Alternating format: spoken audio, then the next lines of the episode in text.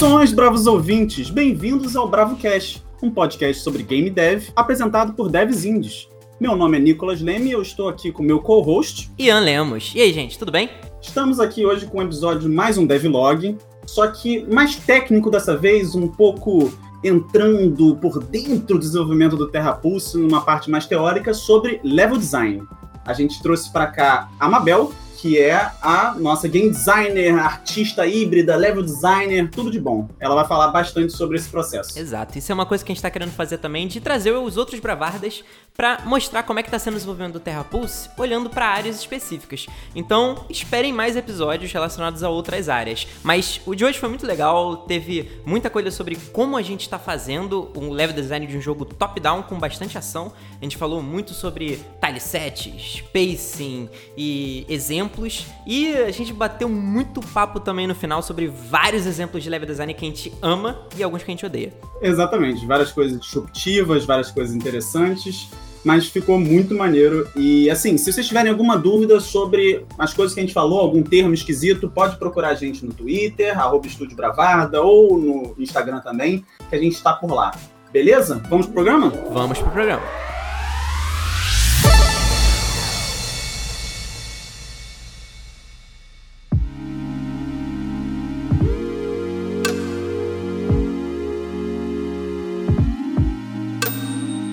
Desenvolvimento de jogos, um milhão de disciplinas em uma. E quando a gente está desenvolvendo, a gente acaba fazendo vários papéis. Hoje, a gente está aqui especificamente para falar sobre o papel do level designer ou da level designer.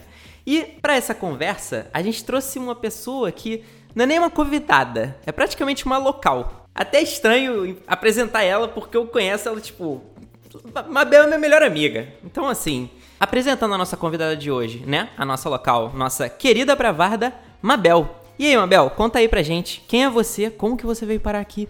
Fala, gente, eu sou a Mabel, eu sou game designer e também artista do Bravarda. Tô com o pessoal desde o inicinho, né? Fiz parte do Polim, fiz parte do Veracruz. E agora tô no Terra Pulse, nesse momento encabeçando o Level Design. Perfeito. Nossa, que descrição de LinkedIn sucinta, né? Gente, pra eu falar isso, eu teria que treinar umas 15 vezes, assim. A Mabel, assim... Bom, todos nós nos conhecemos na faculdade, na PUC-Rio, mas a Mabel foi uma pessoa que, assim, transitou pra caramba, assim, dentro da área de design, e por isso ela é muito multidisciplinar. Então, durante esse projeto agora, acabou que esse conjunto de, de habilidades que ela tem veio muito a calhar principalmente para a área de level design. Então, Mabel, queria que você fizesse um panoramazinho, assim, como que você foi de quero muito fazer jogos, estou muito afim de fazer isso, para de repente você estar tá aqui hoje no podcast falando sobre level design. Qual foi o seu caminho até aqui? Então, vamos lá. É, desde o início eu tinha muita vontade de fazer jogos, entrei na faculdade no mesmo curso, né, que o Ian, e eu tinha muito esse desejo, mas eu não sabia nem por onde começar. Então eu me juntei com o Ian, me juntei com o César, com o Matheus, com os primeiros bravadas no início, e eu estava muito focada ainda na área de arte nesse início, tentando ali me encontrar, meu estilo e tudo. Só que eu não estava muito satisfeita, eu não sentia que aquela era exatamente a área que eu queria focar, apesar de eu ter um background nisso. E eu tive uma conversa que eu lembro muito bem com o Ian, assim, foi no almoço na PUC, que a gente estava conversando sobre o nosso futuro como game devs. E aí ele falou, Mabel, eu tô ouvindo tudo que você está falando e eu não acho que você é uma artista, eu acho que você é uma game designer que também desenha. E esse momento foi realmente um turning point, assim, para mim. E que eu comecei a perceber que várias coisas que eu gostava muito de fazer estavam ligadas ao game design. Então eu comecei a estudar mais isso, focar mais e agora no Terra Pulse eu estou primariamente em game design, ainda que eu ajude na arte, ajude a colorir, ajude no mapeamento, na UI, mas com um foco maior na parte de, do game design mesmo. E como que você acha que você que começou querendo fazer mais como artista, como que ser game designer e artista afeta o que você faz, principalmente em termos de level design? Então, isso é muito legal. É, ter um hibridismo, assim, é uma coisa que eu até defendo, de certa forma, dentro do cenário indie, né? Que você tenha sempre mais de uma área de interesse em que você possa se desdobrar dependendo do que o projeto pede. Então, assim, teve momentos em que eu precisei ficar muito focada na parte de game design, junto do Ian e do Matheus, e teve outros momentos que o João, que é o nosso animador e artista, né, tava precisando muito é, de um suporte, então eu ficava mais grudada nele, assim. Então, eu acho que é muito importante você ter duas áreas, não necessariamente de expertise, até porque é importante você ter um foco primário, assim, mas é legal você saber um pouquinho de algumas coisas, né? Tipo o Ian, que também sonoriza, é, o Matheus também é, é, sabe programar um pouco. E o Nick, que programa duas vezes. o Nick é o nosso departamento de programação, nosso, é. nosso lead. então, mas ele também dá muitos espetáculos super relevantes em game design. Então, eu acho que, que foi aí que eu percebi que realmente é muito útil você ter esses essas duas áreas de conhecimento, assim, na Terra Pulse que eu tô podendo realmente explorar isso. Não, eu tava pensando, refletindo assim, é, parece muito uma questão de subclasse de D&D, para quem joga Dungeons Dragons tem, tem esse sistema, sabe? Tipo, claramente você é um clérigo, mas você pode pegar níveis de, sei lá, é, Hunter, sei lá, Rogue, essa, essas coisas. Você pode... E aí você pega algumas habilidades, mas não é o seu foco. E além disso, é. pensando muito no que você faz no dia a dia, você tem muita coisa de level design, com, com, aquela toda base de level design, mas você também faz coisa de artista de ambiente, entendeu? Você posiciona as peças, os decals, os detalhes visuais, entendeu? Então junta muito isso. Se, se você fosse um artista AAA, provavelmente você não poderia fazer isso, porque quem faz arte de ambiente não faz tanto level design. Tanto que tem aquele, aquele tweet super legal que a gente pode botar na descrição, Ian, aquele do Destiny 2, Sim, perfeito. Que os level designers fazem tudo blocado, né? Tudo é, caixas e é, formas primárias. E aí o, os artistas de ambientes vão lá e botam aquela roupa bonita que a gente vê. Entendeu? Você faz as duas coisas. É, exatamente. No universo indie, uma pessoa tem que cuidar das coisas. Mas também é muito uma questão de, tipo, ter uma colaboração máxima entre as coisas. Então, assim, é, a Mabel ela não tá fazendo isso sozinha, ela tá junto com o João, que é o nosso artista. No momento, ele tá sendo meio que nosso único artista, que assim, tá sendo um esforço hercúleo. É muito difícil falar essa palavra, hercúleo. Eu tô muito feliz de ter usado ela. Mas é, é realmente bizarro isso. E, cara, tá funcionando muito bem. E foi um dos motivos pelo qual a gente resolveu fazer esse episódio. Inclusive, Nick, você que vai ter que achar esse link aí, tá? Eu não vou procurar isso, não. Não tenho a menor ideia de Ah, a gente, a gente acha, eu acho. É, e eu acho legal também fazer uma contextualização, que é a seguinte. É, como a gente falou no nosso primeiro devlog, a gente estava fazendo inicialmente um roguelite e a gente passou a fazer um Metroidvania, né? Um Metroidvania top-down. Então, assim, é, o que, que, acontece? Ao longo do projeto, que está fazendo seis, sete meses de desenvolvimento, eu fiz level design um pouco, o Matheus fez level design um pouco, a Mabel tinha feito um pouquinho de level design também, e a gente meio que tinha ciclado pessoas entre essa área. Mas uma das grandes decisões que a gente tomou no mês passado foi, cara, a gente precisa ter algum nível de especialização. E não é uma especialização restritiva, é uma, é uma, é uma especialização de responsabilidade. Por exemplo, eu. É, eu, como responsável pelo som, eu preciso garantir que o som vai ficar bom. O Matheus, responsável pela narrativa, ele vai fazer um monte de coisa, mas ele garante que a narrativa fique boa. E a Mabel, responsável pelo level design, é responsável por tornar o level design bom.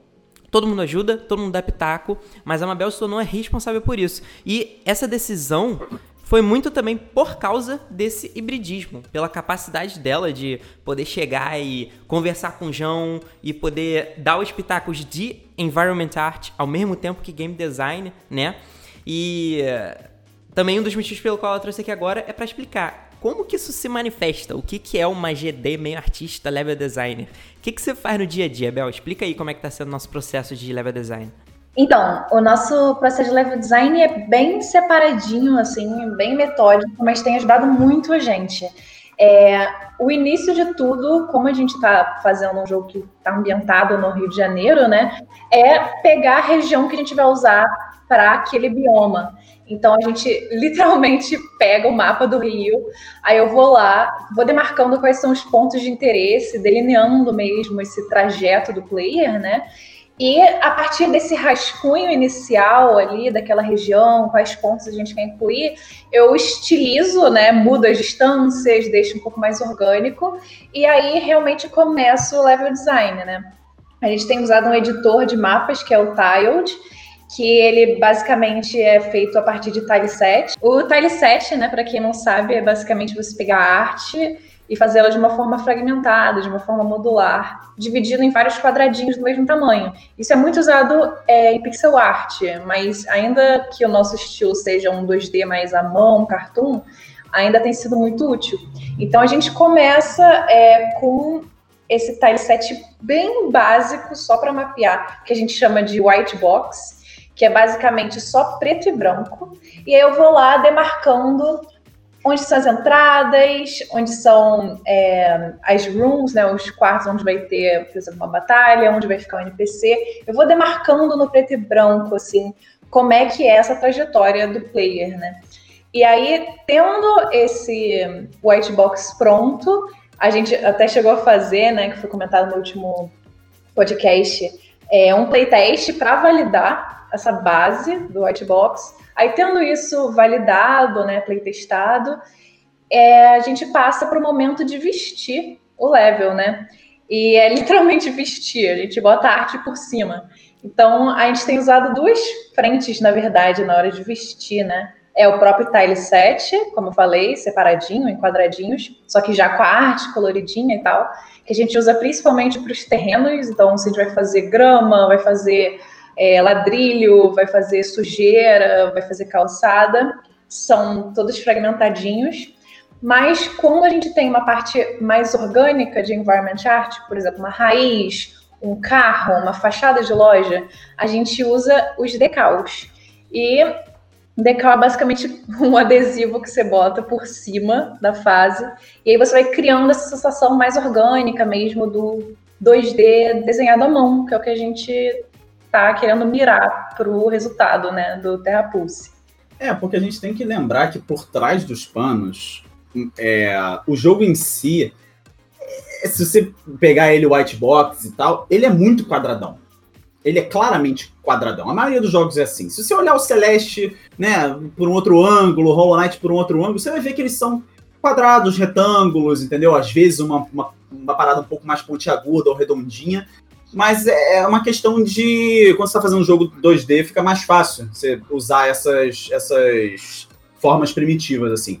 Só que fica muito esquisito visualmente se você colocar várias coisas quadradas no seu mapa. Não fica engajante. Então a gente dá essa né, organicidade, a gente coloca essa parte orgânica através desses adesivos, esses, esses decals que a gente coloca no mapa para não ficar tão óbvio que na verdade são retângulos gigantes conectados um, um, com o outro.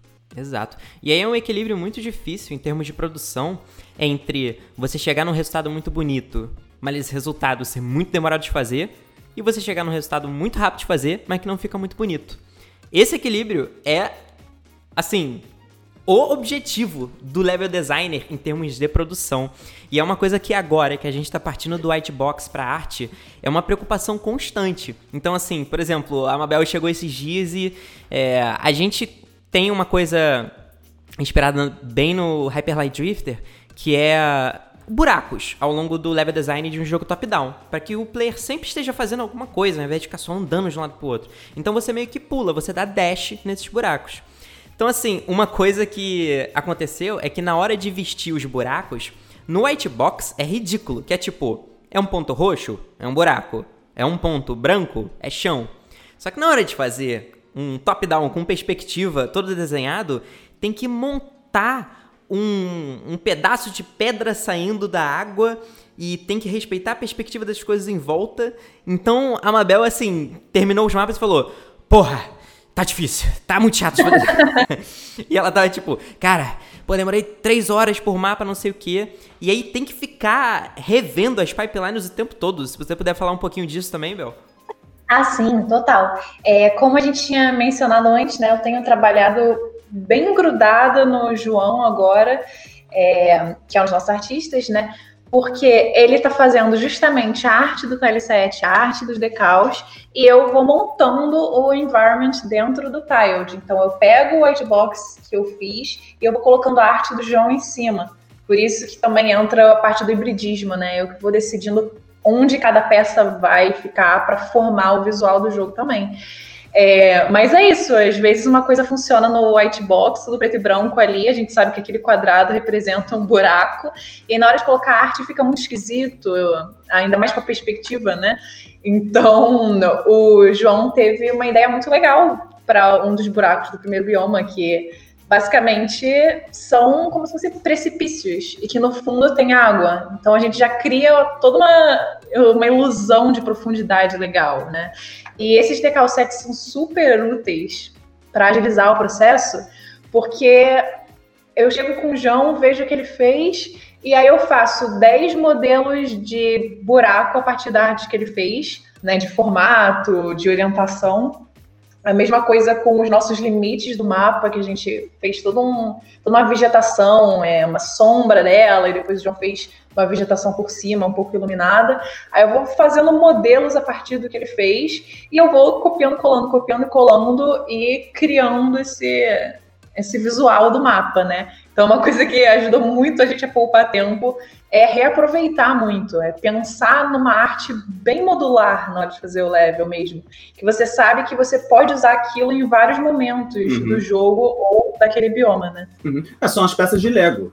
Você basicamente está com uma pequena fábrica, que é o João perto de você. Ele está com plástico quente lá moldando as peças. E aí você pede, pô, preciso de uma peça 2x4, preciso de uma peça azul é, 4x4, preciso de uma peça é, toda esquisita aqui para botar nesse buraquinho, porque não cabe nenhuma outra peça. Então a gente está sempre trocando, sempre tem uma troca. E o que é interessante pra caramba, que a gente estava conversando enquanto a gente estava jogando, uma coisa que eu falho muito, né? Eu, não, eu, tendo a ficar mais tempo no Visual Studio escrevendo código do que jogando meu próprio jogo. Aí, numa hora que eu fui jogar, eu tava conversando, tava, tava, Mabel, tava Mabel e o Matheus na sala, quando, quando eu falei assim, cara, por que que essa movimentação do nada ficou melhor? A gente não fez nada. Eu não, nem mexi no código da movimentação. Por que que ficou melhor? A gente parou assim, olhou e falou, cara, porque a gente mudou. A gente mudou a arte do, do buraco para ela ser mais visualmente impactante, entendeu? Então, realmente, agora parece que a Lina tá fazendo um salto perigoso, entendeu? E é visual, é, é, é essa ilusão que a gente quer criar entendeu? Então, assim, a, a, gente melhorou uma parte do jogo sem fazer nada sobre ela especificamente, mas acabou que uma coisa bateu na outra, pino de boliche, né? Você joga num lado, ele bate do outro e melhora. E esse horário é muito complexo. Por isso que a gente sempre tem que estar tá trocando e a Mabel tem que estar tá responsável por isso, sendo essa ponte entre a ideia que o level vai ter e a arte que vai fazer com que essa ideia seja criada. Eu não teria a menor condição de fazer isso. É, até uma coisa que é, que é interessante também é o seguinte. É, como a Mabel fica muito focada no micro do level design, às vezes ela tá tão é, enfurnada no processo de esse corredor aqui, esse buraco aqui, essa peça aqui. E o level design, o objetivo maior dele é criar um ritmo, né? Que a gente chama de pacing, né? Que é uma coisa que a gente importou lá de fora. É, o, o pacing é a sequência de verbos, de ações que o jogador faz, de maneira que a experiência sempre fica fresca, a experiência sempre fica interessante. Por exemplo, é, eu não sei se vocês já passaram, com certeza já passaram por isso em algum jogo, mas vocês estavam em algum momento, o jogo de repente ficou muito difícil e ficou foda de passar de uma parte. Assim, aquilo pode ter sido um gargalo onde você enfrentou batalhas demais, é, faltou alguma, algum item de cura alargou demais um corredor que poderia ser um pouquinho menor e criou um gargalo no pacing. Isso quebra o flow do jogador. E o que executa esse flow, o canal por onde esse flow acontece, é o level design. Então, por isso que é muito importante a Mabel, totalmente responsável pelo level design, ter pessoas que vão poder olhar de fora e poder jogar como jogador para poder sentir como é que está sendo o pacing. Então, por exemplo, uma coisa também que a gente prestou bastante atenção na hora de montar as fases foi, é, pô, inimigo. A gente tem que fazer um bolsão aqui com menos inimigo, porque logo depois vai ter um momento muito difícil. Logo depois desse momento muito difícil, tem que ter uma recompensa para o jogador, porque ele tem que ter esse momento de, ah, caraca, fui recompensado pelo que eu enfrentei. E isso é uma parte muito abstrata de level design. Então é, um, é perfeito para testar em white box. E aí acaba que quando você coloca a arte fica ainda melhor. Mas enfim, é uma coisa legal que assim, level design não é só montar as peças e fazer com que a, a fase fique bonita é você fazer com que a fase costure uma experiência interessante, uhum. certo? Uhum. Uma das coisas muito importantes que a gente aprendeu sobre level design é esse balanceamento do pacing mesmo, né? Tem um conceito muito legal de uma palestra, que a gente até vai botar o link, da level designer do Hyperlight Drifter, da Lisa Brown.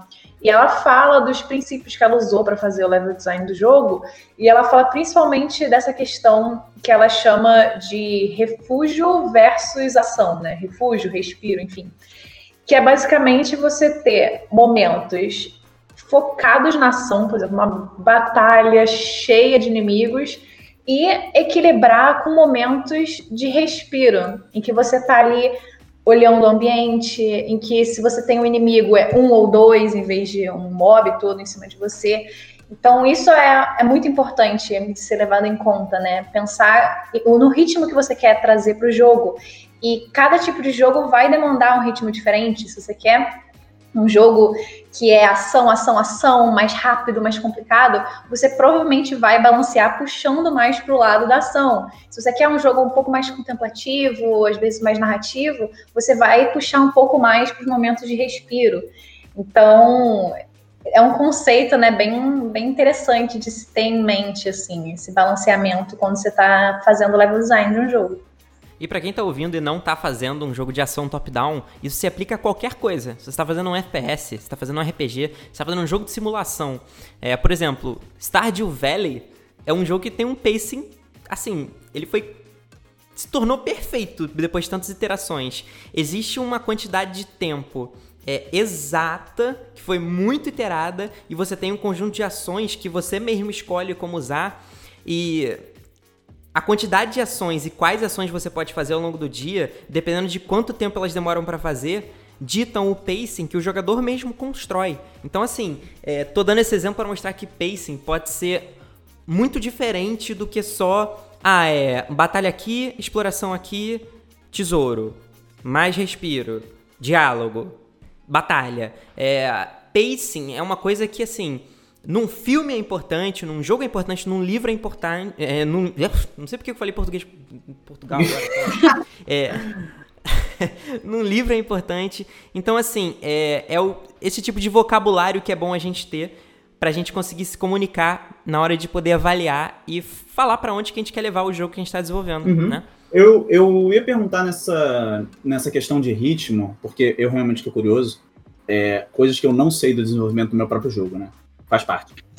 É, a gente está usando algum tipo de métrica para definir co como é que está o ritmo dessas áreas ainda, ou a gente ainda está fazendo no feeling essa, essa questão? Como é que você está medindo quais áreas são uma área mais de respiro, quais que são mais voltadas para ação? Como, como é que está esse processo?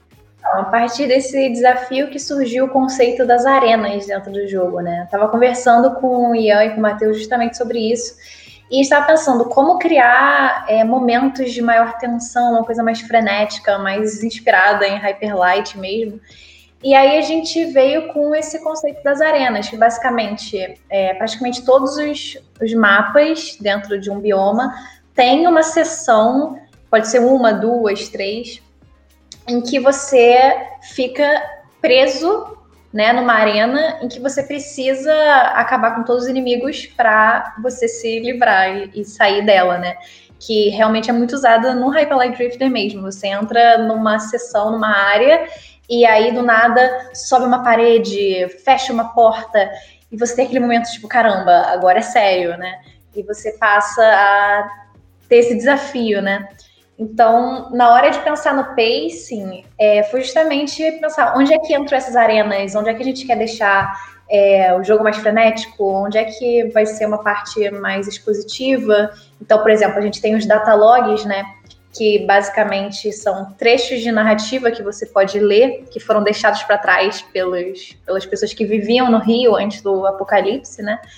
Então, são momentos de que você acha um datalog, caramba, é uma parte mais narrativa. É, então, eu acho que dentro do Terra Pulse, essa foi a nossa, a nossa solução, assim, pensar em momentos separados mesmo e conectados, óbvio, pelo level design, né, pelo caminho que o player vai explorando o mapa, né. E sendo no Metroidvania, uma coisa muito importante também a ser levada em conta é como os mapas se conectam, né? Como você faz o backtracking, né? Que é basicamente você voltar para a parte do mapa que você não conseguia ir antes, porque você achou um item que abre uma porta, ou você achou uma alavanca do outro lado que vai abrir uma passagem. Então, tudo isso também dita um ritmo, né? Ainda que o Metroidvania tenha uma liberdade maior para o player explorar né, no seu, no seu pacing mesmo, né? É, em termos de... É, até o nome da ferramenta é esse, né? É gráfico de ritmo, que é uma, uma coisa que a gente pega lá do Scott Rogers, do... Como é que é o nome desse livro? Art, Art Game Design? Não. Não, não. Não, peraí. É level, level Up. Up. Game Design. level Up. Perfeito. Que quando você define muito bem, como a Abel falou, é, vão ter esses momentos de muita tensão que vão ser arena. Vão ter esses momentos de narrativa que vão ser tal. Vão ter esses momentos de exploração que vai ter menos inimigo. Quando essas coisas ficam muito claras, dá para você visualizar exatamente o que, que elas vão passar para o jogador. E aí o gráfico de ritmo entra em cena para ajudar a gente a meio que planejar assim as coisas. Então, por exemplo, a gente sabe que nesse bioma é, a gente vai ter esses inimigos, a gente vai ter esses momentos narrativos, esses perigos, esses tesouros, essas recompensas.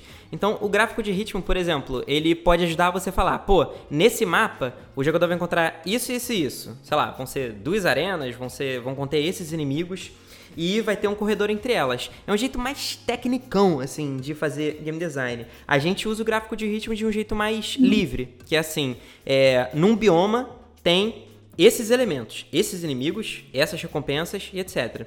A Mabel, ela faz muito de jeito mais livre, que é botar o personagem no mapa e andar com ele e sentir qual é a vibe da exploração, né, Bel? Você pode, podia falar um pouco disso, que foi uma coisa legal que a gente ah, achou sim, também. Sim, é, isso veio de outro artigo que foi super importante pra gente, que é justamente dos criadores do Hollow Knight, que é outro jogo que é uma grande inspiração, Metroidvania, né, em indie.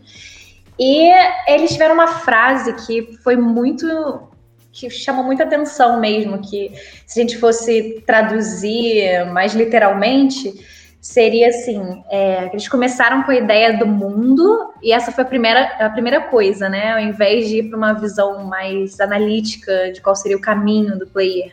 Eles começaram a montar o mundo de maneiras que eles consideravam interessantes, que faziam sentido, e simplesmente construíram o jogo a partir daí. Então, essa abordagem de mundo primeiro, macro primeiro, e depois ir para o micro, foi muito importante para a gente.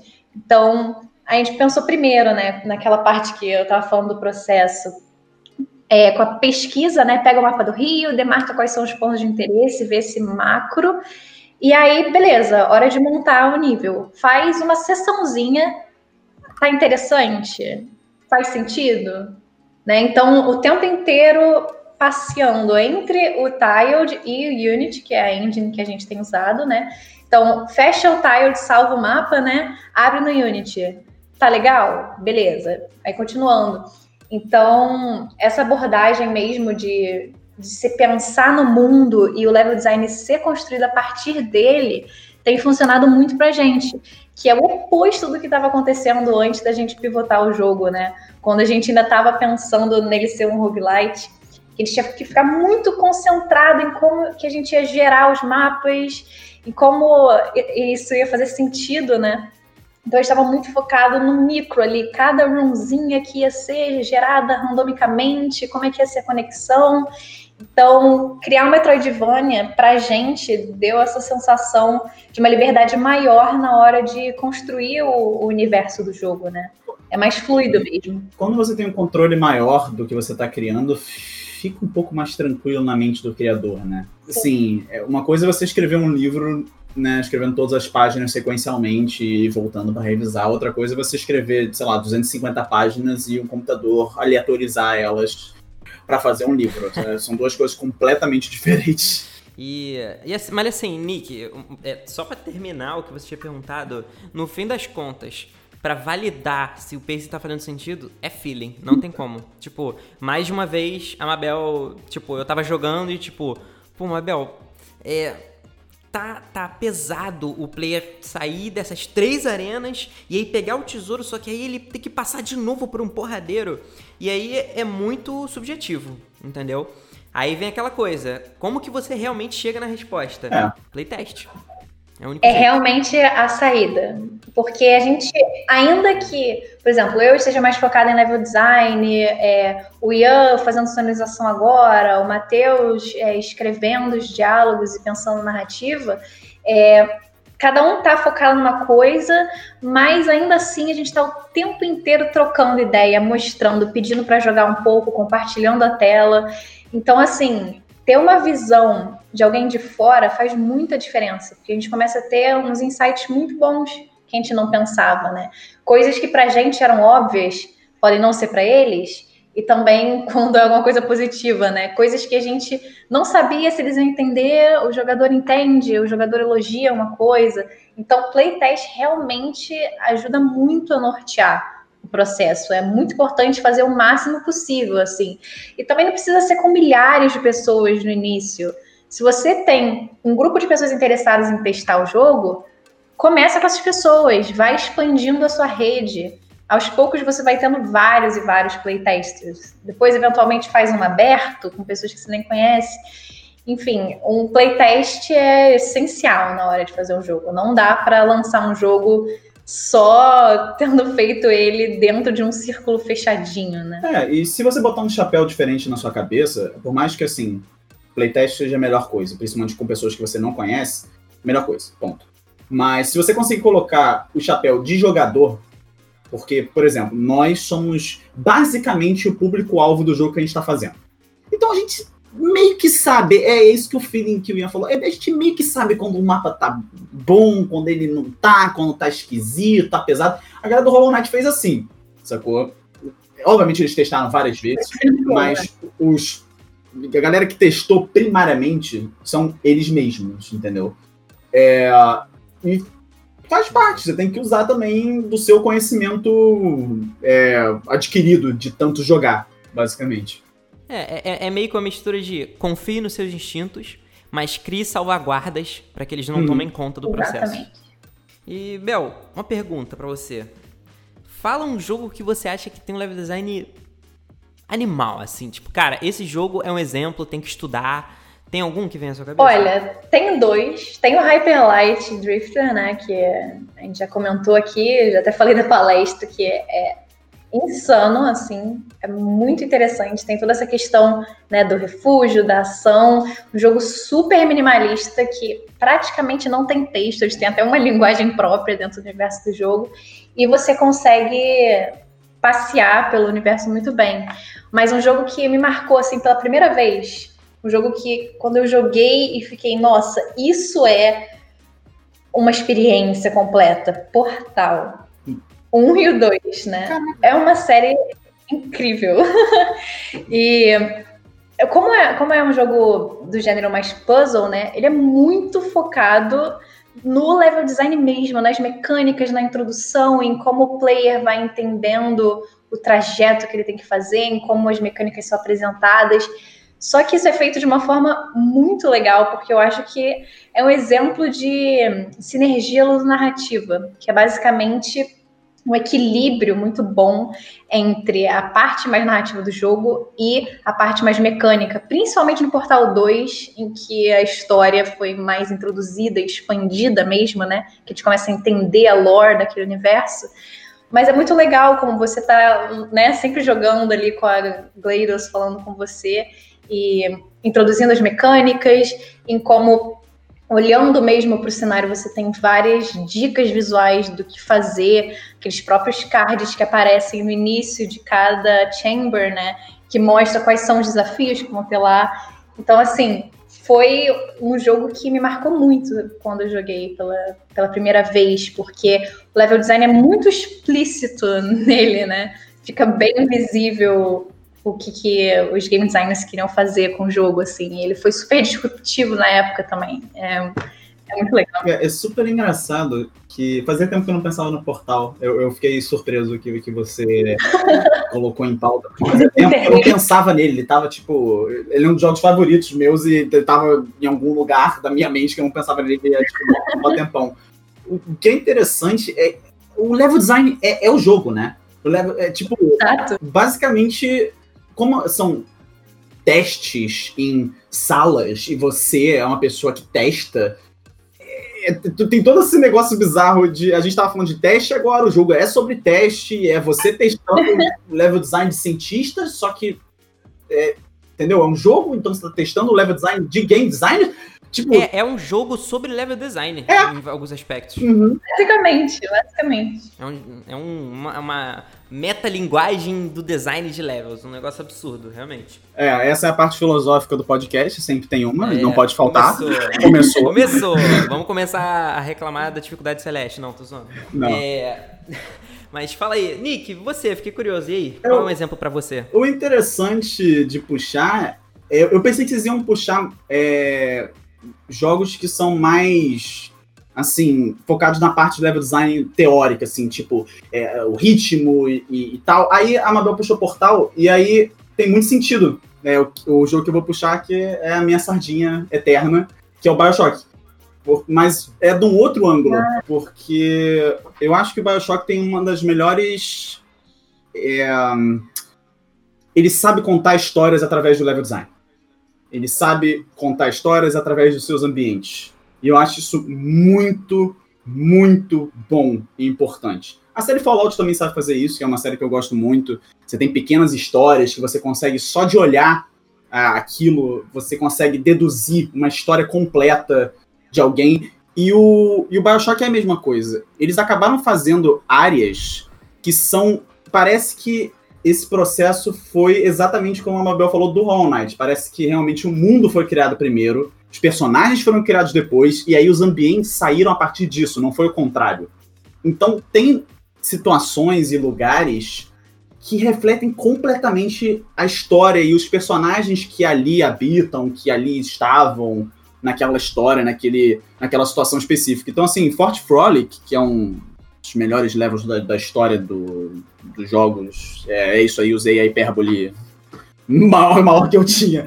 É, ele realmente conta a história do artista insano que estava ali. Então ele conta a história do Sander Cohen, ele só de você viver aquilo através do level design, porque tem tudo a ver com o level design, a história dele, você acaba tendo uma experiência muito única, entendeu? E eu acho que é realmente uma sinergia perfeita entre o artista de ambiente e o level designer, também a galera de narrativa, muito pesado ali. Não dá para sair com uma pessoa só, ou tipo. Na verdade, não tem como sair com uma expertise só. Precisava de todo mundo para tá, fazer aquilo ali. Entendeu? Precisa de uma equipe muito boa, muito focada, muito híbrida, muito doida para fazer aquilo. É, um, é, uma coisa que eu. Cara, eu gosto muito. Eu acho fantástico, assim. Perfeito. Cara, Eu tenho um que acho que ninguém ia adivinhar esse. Mas é que eu acho que ele mostra a, a amplitude do level design. Você fala, quando Mano, eu vou te bater. Não, Pokémon Snap, cara. Olha! Pokémon Caramba. Snap. Gente, eu sei de cor todas as fases do Pokémon Snap até hoje. É porque eu joguei um milhão de vezes? Talvez. Mas também é porque elas são muito boas, cara. Tipo, Pokémon Snap é um jogo que qualquer pessoa que jogou tem uma paixãozinha por esse jogo. E eu vou falar para vocês, Pokémon Snap é meio que um Metroidvania de fotografia. Calma, eu vou explicar por quê. Vamos lá. É o seguinte, é, no, no Pokémon Snap, as fases são on rails, ou seja, você tá num, num, num sei lá, num trilho. automóvel esquisito, num trilho, e você não pode trocar de lugar. Olha a dificuldade que é fazer um level design engajante com isso. O jogador não pode se movimentar, ele só pode olhar em volta. O que, que eles fizeram? É, você vai ganhando objetos ao longo do jogo que fazem com que você revisitar uma fase antiga e usar um objeto, você nunca sabe o efeito que aquilo pode causar, e às vezes os efeitos que causam parecem ser uma descoberta só sua naquele mundo. E quando aquilo acontece é incrível Cara, quando você, na primeira fase, vê um Pikachu de boaça na praia, você pensa, caralho, que fofinho. Quando você volta e você tem a maçã e você guia o Pikachu com a maçã até uma prancha de surf e o Pikachu começa a surfar na areia. É maravilhoso. Aquele é um dos melhores momentos de level design do Nintendo 64. Sério mesmo. Porque essa coisa de que é muito importante para level design, que é como que a gente faz com que o jogador seja o protagonista da exploração do ambiente. E num jogo sob trilhos, o Pokémon Snap faz com que você sinta um gênio toda vez que você descobre alguma coisa diferente porque você usou um objeto e revisitou uma fase. Você acaba ficando íntimo de cada um daqueles momentos. E é por isso que eu lembro perfeitamente do passo a passo de cada uma das fases daquele jogo. Cara, é realmente assim, se eu observasse um, um, Pikachu surfando, eu acho que ia ficar na minha memória para sempre, realmente. Não, e aí o que, que ele faz? Ele te recompensa muito bem. Por quê? Porque essas fotos, além delas serem descobertas legais na hora, elas dão mais pontos. Porque você pegou uma coisa rara, sacou? Então, tipo, além de tudo, ele tem essa coisa do pacing de tipo você fica a fase inteira tentando pegar as fotos certas e no final você recebe um monte de pontuação. Então, tipo, uma sensação muito boa que parece que está chovendo dinheiro em você. é, é tipo muito, olha, jogador, se sinta bem, olha só que legal como você é bom. E é maravilhoso, sei lá, eu gosto muito. Por isso que eu tô tão feliz que tá para lançar um novo agora, porque, cara, se eles fizerem daquele jeito, pode ficar genial. É tipo, um jogo sob trilhos. É, cara, é muito difícil fazer com que o jogador se sinta incrível explorando a parada. E eles conseguiram. É muito doido. Cara, fantástico. Olha, eu acho que pode rolar um negócio da, daqui a pouco que a gente vai começar a gravar mais podcasts para sempre. E as pessoas vão falar que eu só joguei Bioshock na minha vida e eu só sei citar Bioshock nas coisas. É, que é sério. Assim, um dos level designs muito bons também, é, que, que é muito legal, Battle Block Theater. Já jogaram Battle Block Theater? Ah, tá ligado. Cara, tá ligado. É, é porque assim, é o único jogo que coisas retardadas que acontecem fazem parte do level design. Entendeu? Então você cair de uma forma muito tosca num bagulho que te impulsiona pro outro lado do mapa sem querer é, tipo, muito engraçado. E é muito contra-intuitivo, porque o mapa meio que tá te sacaneando o tempo todo. É, obviamente, assim, vai para criar um desafio bastante né, engajante, randômico, meio esquisito e tal. Mas é só muito engraçado. O jogo já tem um tom meio engraçado e o level design, ele, entendeu? Meio que faz parte disso também. Então, às vezes você fica preso numa sequência de coisas e você não pode sair direito.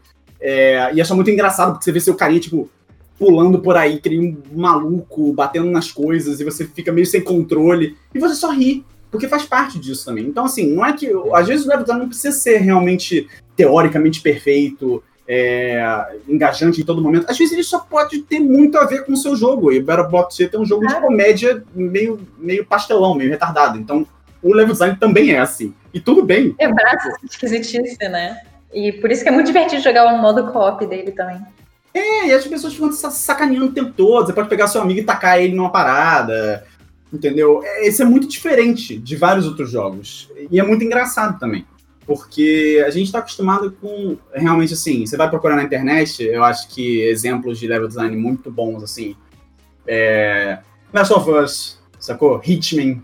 Hitman é, é, é bizarro. Eu nunca joguei, mas, tipo assim, só, só da teoria do negócio. Celeste. Não, é, Hitman é um negócio, é arquitetônico. É. design, né? Não, ah, é engraçado isso, cara. Eles devem fazer no AutoCAD, a porra do level design. Não, e tem muito arquiteto que vira level design, olha que doideira. É, isso é verdade. Muito louco. Vocês têm algum exemplo de jogo que tem level design ruim? Ruim. Level design ruim. Cara, hum, eu acho que uma questão de ritmo. Olha só, hein? Eu acho que Transistor é uma bosta no início. Ah, sim. assim, o jogo é maravilhoso também, um dos meus jogos, tipo, top 10 na vida. Mas o início é. Não é o, não é o ponto forte da carreira da Supergiant digamos assim. Uhum. O ritmo é muito para lá e para cá, não tem um, um avanço bom. É... é um board muito esquisito. Você... As batalhas parece que você está sendo castigado por experimentar, quando você precisa experimentar, porque é muito complexo o sistema de batalha. É. Né? Eu senti bastante isso. Então, assim, fica essa crítica. É, cara, não tem problema. Assim, jogos consagrados têm levels ruins. Sim. Inclusive, um jogo que foi muito conhecido pelo level design não ser tão bom é o Final Fantasy XIII, né? Da Lightning. Porque as pessoas malharam muito na época. Eu lembro de todo mundo falar dessa sensação de ser um corredor infinito, sabe? Uhum. É um jogo lindo, mas ele é muito linear. Ainda que você tenha momentos de open world, mais ou menos, nele, né? Por uma grande parte do jogo, você tá seguindo muito linearmente. Então, eu acho que isso foi uma quebra para os jogadores e decepcionou bastante. Eu acho que essa Sim. é minha grande memória, assim, de ter hypado muito o jogo, de estar tá com muita vontade de jogar e sair meio frustrada da experiência, né? e, e, como todo bom AAA, é tipo, não, o início é meio lento, mas depois fica rápido. O início são 50 horas. Exatamente. Porra. Não, e aí depois, eles também tentaram super compensar, porque o Final Fantasy XV é um mundo aberto gigante que não tem porra nenhuma em vários lugares. Então, tipo. é, é, isso. É, é, tanto que eu chamo, eu chamo esse jogo da galera do carro, né? O Final Fantasy da galera do é, carro. Exato. Porque eu só vejo. Não, isso é muito. Isso é muito bizarro, porque eu não joguei Final Fantasy XIII, na verdade, são poucos Final Fantasy que eu joguei me joguem na fogueira, tudo bem. É, o Final Fantasy Tactics Advanced, tamo aí. Galera do, do Chat Tactics, tamo aí. É, mas isso faz muito sentido, porque eu não joguei o 13 e as coisas que eu vi do 13 parecem realmente um corredor gigante. E eu ficava me perguntando, tipo, é. será que tem alguma. Será que eu só pego o clipe no YouTube que parece um corredor gigante? Tipo, não, não, o jogo é, é um corredor gigante. Exatamente. O white box dele deveria ser literalmente um corredor Eles reutilizaram o white box várias vezes, né? E, cara, é bizarro isso, real. E assim, é, podem estar se perguntando, pô, mas o Pokémon Snap não é um corredor gigante também? Primeiramente, segura sua língua para falar de Pokémon Snap. não, mentira. não, é que a parada é, o Pokémon Snap é, dentro de uma estrutura pequena, existe uma grande multiplicação de oportunidades de ação de gameplay. No Final Fantasy, você tem nenhum verbo como jogador. Você só anda e encosta em inimigo. E aí, quando você encosta, você vai para o sistema de batalha, que é bom. Mas é tipo, as capacidades de interação são tão pequenas, e esse é um dos problemas, por exemplo, com Call of Duty também.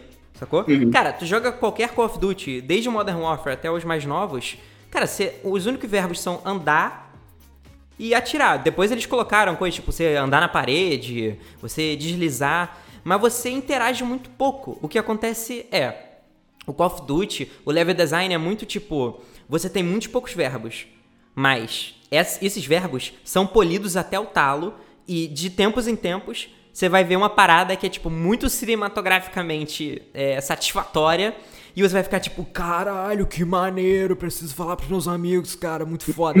e aí você vai ficar tipo, caralho, explodiu tudo, que maneiro. Então é meio que assim, é, você botar o jogador não como protagonista, mas ele meio passivo, vendo as coisas acontecendo, sacou?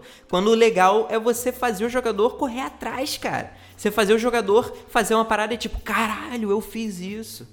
Pô, é por isso que a gente sempre acaba voltando pra Hollow Knight, cara. Hollow Knight não tem uma quest não tem uma quest, um, um pegue não sei o que aonde. Aí fica aquele objetivo na HUD falando, você tem que fazer isso o tempo todo. Cara, você vai para qualquer lugar porque você quer ir, ponto.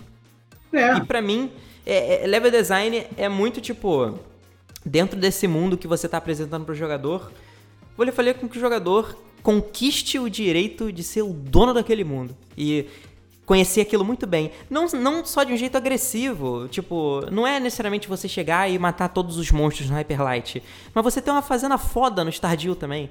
Você saber exatamente como fazer o Pikachu surfar. Essas coisas que a gente lembra quando a gente lembra dos jogos que a gente gosta. Tem alguma coisa de level design que vocês lembram, assim? Tirando, vamos lá, outro exemplo no estilo do Pikachu do Ian. Eu tô pensando aqui em algum exemplo, assim, de eu achar uma parada e ficar tipo, caralho. Porra, Super Metroid. Puta que pariu. Cara, Super Metroid tem uma parada que é. Cara, muito à frente do tempo aquilo. Tem um momento que você cai num buraco e aí. Basicamente tem uma criatura lá com os filhotes. E aí, essa criatura com os filhotes, eu, não, eu, eu posso falar um pouco errado, mas basicamente você olha e ela sai correndo e ela pula e ela sai do buraco. O jogo não ensina nada. Você só vê o bicho fazendo aquilo. Cara, quando você chega e tipo, pô, peraí. E aí você usa a habilidade de correr e você faz o salto ao mesmo tempo que ela, você faz a mesma habilidade que ela. Você nem sabia que você tinha aquela habilidade. Mas de repente você descobre como fazer. Cara, não tem um texto que explica isso. É um personagem dentro do jogo que nem interage direito contigo. Você só vê ele fazendo e tipo, peraí, eu consigo. Ah, caralho, entendi. E aí você sai e você se sente a pessoa mais inteligente do mundo, cara. É absurdo aquele momento. Eu acho muito foda. Maneiríssimo. Maneiríssimo mesmo. Mabel, tem algum assim na ponta da língua? Na ponta da língua? Pô, cara... Zelda faz muito isso. Zelda, Zelda é incrível também. É, cara, eu vou trazer uma coisa que eu tava pensando também em jogos mais disruptivos, né? Há controvérsias, tem gente que não gosta, quem gosta ama. É, eu gosto pra caramba, Ian também é fãzão, Matheus então nem se fala. É Undertale. Hum. Por quê? Tem um momento que me chamou muita atenção, até que eu e o Ian tivemos reações completamente diferentes. Foi logo no início com a Toriel, que você tem a primeira, digamos assim, boss battle, né? E eu lembro muito bem dele falando: ah, é, para mim era óbvio que eu tinha que matar a Turiel para poder passar naquele momento. Isso é um tropo narrativo, é, é, claro, né? Só que você não precisava matar, né? Eu lembro muito bem, é, eu e Matheus, tipo, Ian, você matou a Toriel, como assim? Acabou, acabou o jogo para você. Que isso? Você acabou de mudar de rota. e eu acho que é uma coisa que Undertale faz muito bem, assim, quebrar a expectativa o tempo todo, né? A própria premissa dele de você não precisar matar já é super disruptiva, né?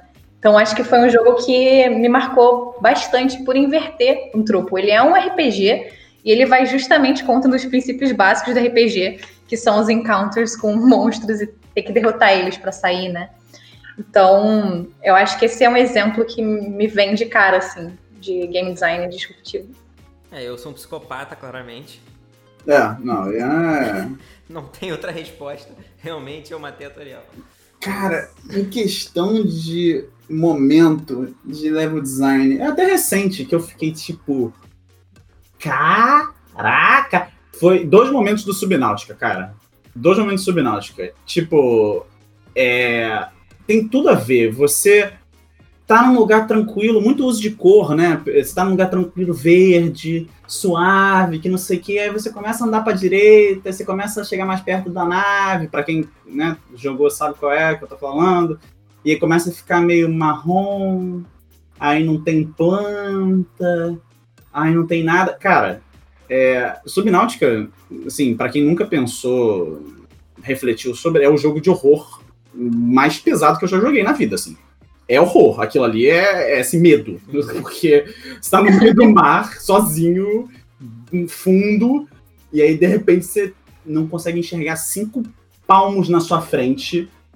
Assim, e o level muda completamente. Assim, é papo de o quê?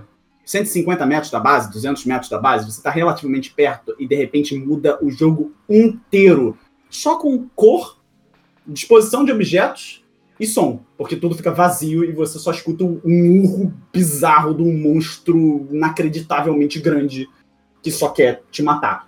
É, é, incrível isso. É, são poucas coisas que fazem um efeito gigante. E gigante é, obviamente, esse outro momento que eu tive de encontrar uma coisa. É, tem muito spoiler no Subnáutica, fica difícil falar assim. Que eu não acreditei na escala daquilo quando eu olhei. Eu falei, como assim isso aqui tá aqui? Entendeu? Eu tava, tipo, num corredor pequenininho, tava lá, todo claustrofóbico, todo, entendeu? Apertado, quase batendo na parede, de repente você sai.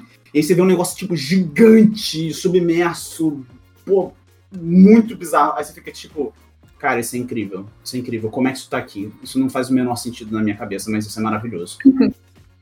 Outro jogo que me vem muito à cabeça é o Stanley Parable. Nossa, Porque total super blaster disruptivo também no level design dele. Porque tem essa premissa básica, né, do narrador te falando o que fazer. E se você escolher não seguir o que o level design tá te mostrando, sabe? Então é um jogo que te surpreende o tempo todo e brinca muito com essa questão de escolha ou da ilusão delas no jogo, né? Sem falar muitos spoilers, né? Mas é uma experiência curta, relativamente, com vários e vários finais, mas que te faz muito questionar um pouco a natureza né, do, dos jogos, né? É um, é um exemplo que me marcou bastante também. Real. É uma aula também de meta level design, né? Cara, Cara eu, preciso, eu, eu, preciso, preciso falar mais um do Super Metroid, porque o Super Metroid, é, ele faz muito bem essa coisa de, tipo, ele contar a história por meio do level design, mas não tipo, ah, tem um pôster no ambiente que tá falando alguma coisa. É muito tipo, o jeito que ele distribui objetos no, espacialmente e temporalmente muda completamente sua experiência. Cara, um dado momento, você acabou de ganhar um. Né, você tá fazendo backtracking, e aí você é, só tem mais um lugar que você pode ir pra, pra sair. E aí, quando você vai até esse lugar, você tá longe pra cacete de um save point. Tipo, muito longe. Então, você já fica tenso, porque se você morrer, você vai ter que voltar pra caralho. Então, primeira ferramenta. Botar o save longe do lugar onde o player tá. Aí, o que acontece? Você começa a andar no, no, num restos de... É, umas vigas de metal, um resto de água. De repente você entra numa nave espacial caída. E aí você entra ali, tá tudo escuro tem uma porrada de robô desativado. Tem uma música esquisita pra cacete. Não tem nenhum inimigo. Nenhum inimigo. Tipo, você vai andando, não acontece nada. Você sobe, aí você fica tipo, cara, que porra é essa? O que eu tenho que fazer? E aí você fica tipo, cara, se aparecer alguém, fudeu, porque eu tô longe. E aí você continua, você sobe um monte de negócio estranho, um, umas paradas que parece estar desativado. Aí você não consegue saber o que é ambiente, o que é interativo. Bom, chega um dado momento, você vai, desce. Cara, daqui a pouco parece uma porra de um boss. Você fica preso na sala e o boss é tipo o sprite mais aterrorizante possível eu, eu pra uma vi, criança ver. Eu já vi esse sprite, confirmo. Cara, e é um chefe horrível, porque ele é rápido pra caralho. e ele, de repente, do nada, o Super Metroid vira um bullet hell. E aí, cara, você tá muito tenso porque você tá longe. Você tá com medo do, do navio, do, da nave que estava chegando. O boss te dá um medo da porra. E ele tem muita vida. Então, tipo, aquele momento, o player tá num cagaço. Você deixou o player numa tensão. Que, cara, o player que matar de primeira aquele boss vai ser a pessoa mais feliz do mundo. Porque é um nível de conquista, um nível de tipo.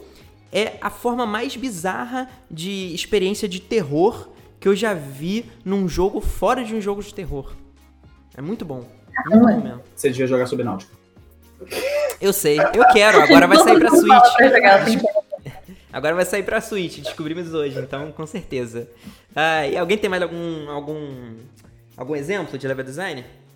Hum, é, cara, eu queria falar Dark Souls, mas eu não posso porque eu não joguei. Eu só vi, obviamente, mais horas de vídeo no YouTube do que eu joguei alguns outros jogos, sacou? É, então, assim, eu acho muito melhor se a gente trouxer alguém um dia para cá para conversar sobre Dark Souls e o level design maravilhoso do Dark Souls 1 e como ele dá a volta nele mesmo, a verticalidade, todas as entradas é, invertidas que você entra pela saída, enfim. Troço muito doido e muito maravilhoso. Tem, é, tem várias coisas, cara. Level design é uma arte ah. muito maneira. É, é, cara, é, eu acho que eu tenho um último exemplo, mas esse. É, vou fechar mostrando como é que é uma genialidade de level design em termos de produção. Não só de experiência do jogador. Eu acho que uma das sacadas mais inteligentes dos últimos anos na indústria AAA é o lago no God of War. Hum, cuidado com o spoiler que eu quero jogar, hein? Então, para quem não sabe, existe um lago no meio do mundo do God of War e é por lá que você acessa vários lugares. Ele acaba sendo como um hub. Qual é a parada? Sem spoiler, é, você navega por esse lago repetidas vezes ao longo da história. E acontecem coisas ao longo da história que mudam a sua relação com aquele lugar. E mudam a relação do espaço com os jogadores. E cara, é genial. Por quê? Porque é um mapa que muda. por causa de um detalhe. E você passa horas lá. E é fantástico, porque, tipo, cara, é o Kratos rabugento pra caralho, chato pra caralho, tipo, remando, e o, e o filho dele falando, pai, me conta uma história. E aí o Kratos, hum, era uma vez. É, eu esmaguei a garganta dele.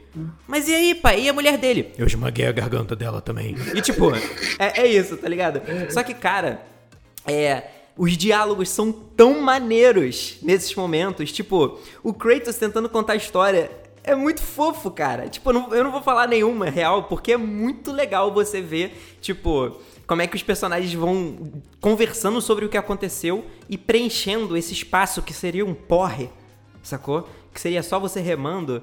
E em termos de produção, eu acho muito bom, porque, cara, aquilo foi uma forma de fazer um hub muito bom, usando um mapa só, economizando pra caralho em Environment Art e ao mesmo tempo dando uma sensação de escala absurda. Eu acho genial. O Lago do God of War, pra mim, é uma grande sacada de level design dos últimos anos. Acho que você acabou de falar tudo que a gente quer do, do level design do Terra Pulse. Exatamente. Gente, espero que tenha sido um, uma conversa que iluminou coisas legais de level design para vocês. E se vocês tiverem algum momento de level design que vocês queiram compartilhar, manda pra gente. Pode mandar um e-mail, é, pode responder a gente em algum post da gente pelo, pelas redes sociais. E a gente tá para lançar realmente pro público geral o nosso Discord. Então também vai ser um bom lugar pra gente trocar uma ideia sobre as coisas que a gente vem conversando no episódio com vocês, ouvintes. Então, Mabel, agradeço muito por ter feito parte desse episódio, foi muito maneiro. Foi muito e legal. tô muito ansioso para jogar seus mapas. E é isso, tô bem feliz com esse episódio. Valeu, gente. Foi muito legal fazer parte, né? Basicamente uma conversa, né? Quase como todas as nossas reuniões diárias, assim. Foi muito legal poder trocar essa ideia e mostrar um pouco para as pessoas o nosso processo. A Mabel vai voltar mais vezes, com certeza, e a gente vai trazer outros pra Vardas. Então, esperem episódios sobre narrativa, é, character design, animação. Então, bom, é isso. Pois é, ela precisa voltar pra gente não ficar citando Chrono Trigger e Bioshock todas as vezes, né, cara? Pô, o Pokémon Snap foi mó tangente, cara. Eu pensei em Chrono Trigger. É claro que você Eu, pensou. eu, eu pensei. Mas, cara, Pokémon Snap apareceu e eu lembrei daquele Pikachu surfando e eu só me deixei levar. É isso. Então vamos deixar a galera levar também. No final do episódio. Temos o programa? Temos o programa. É muito.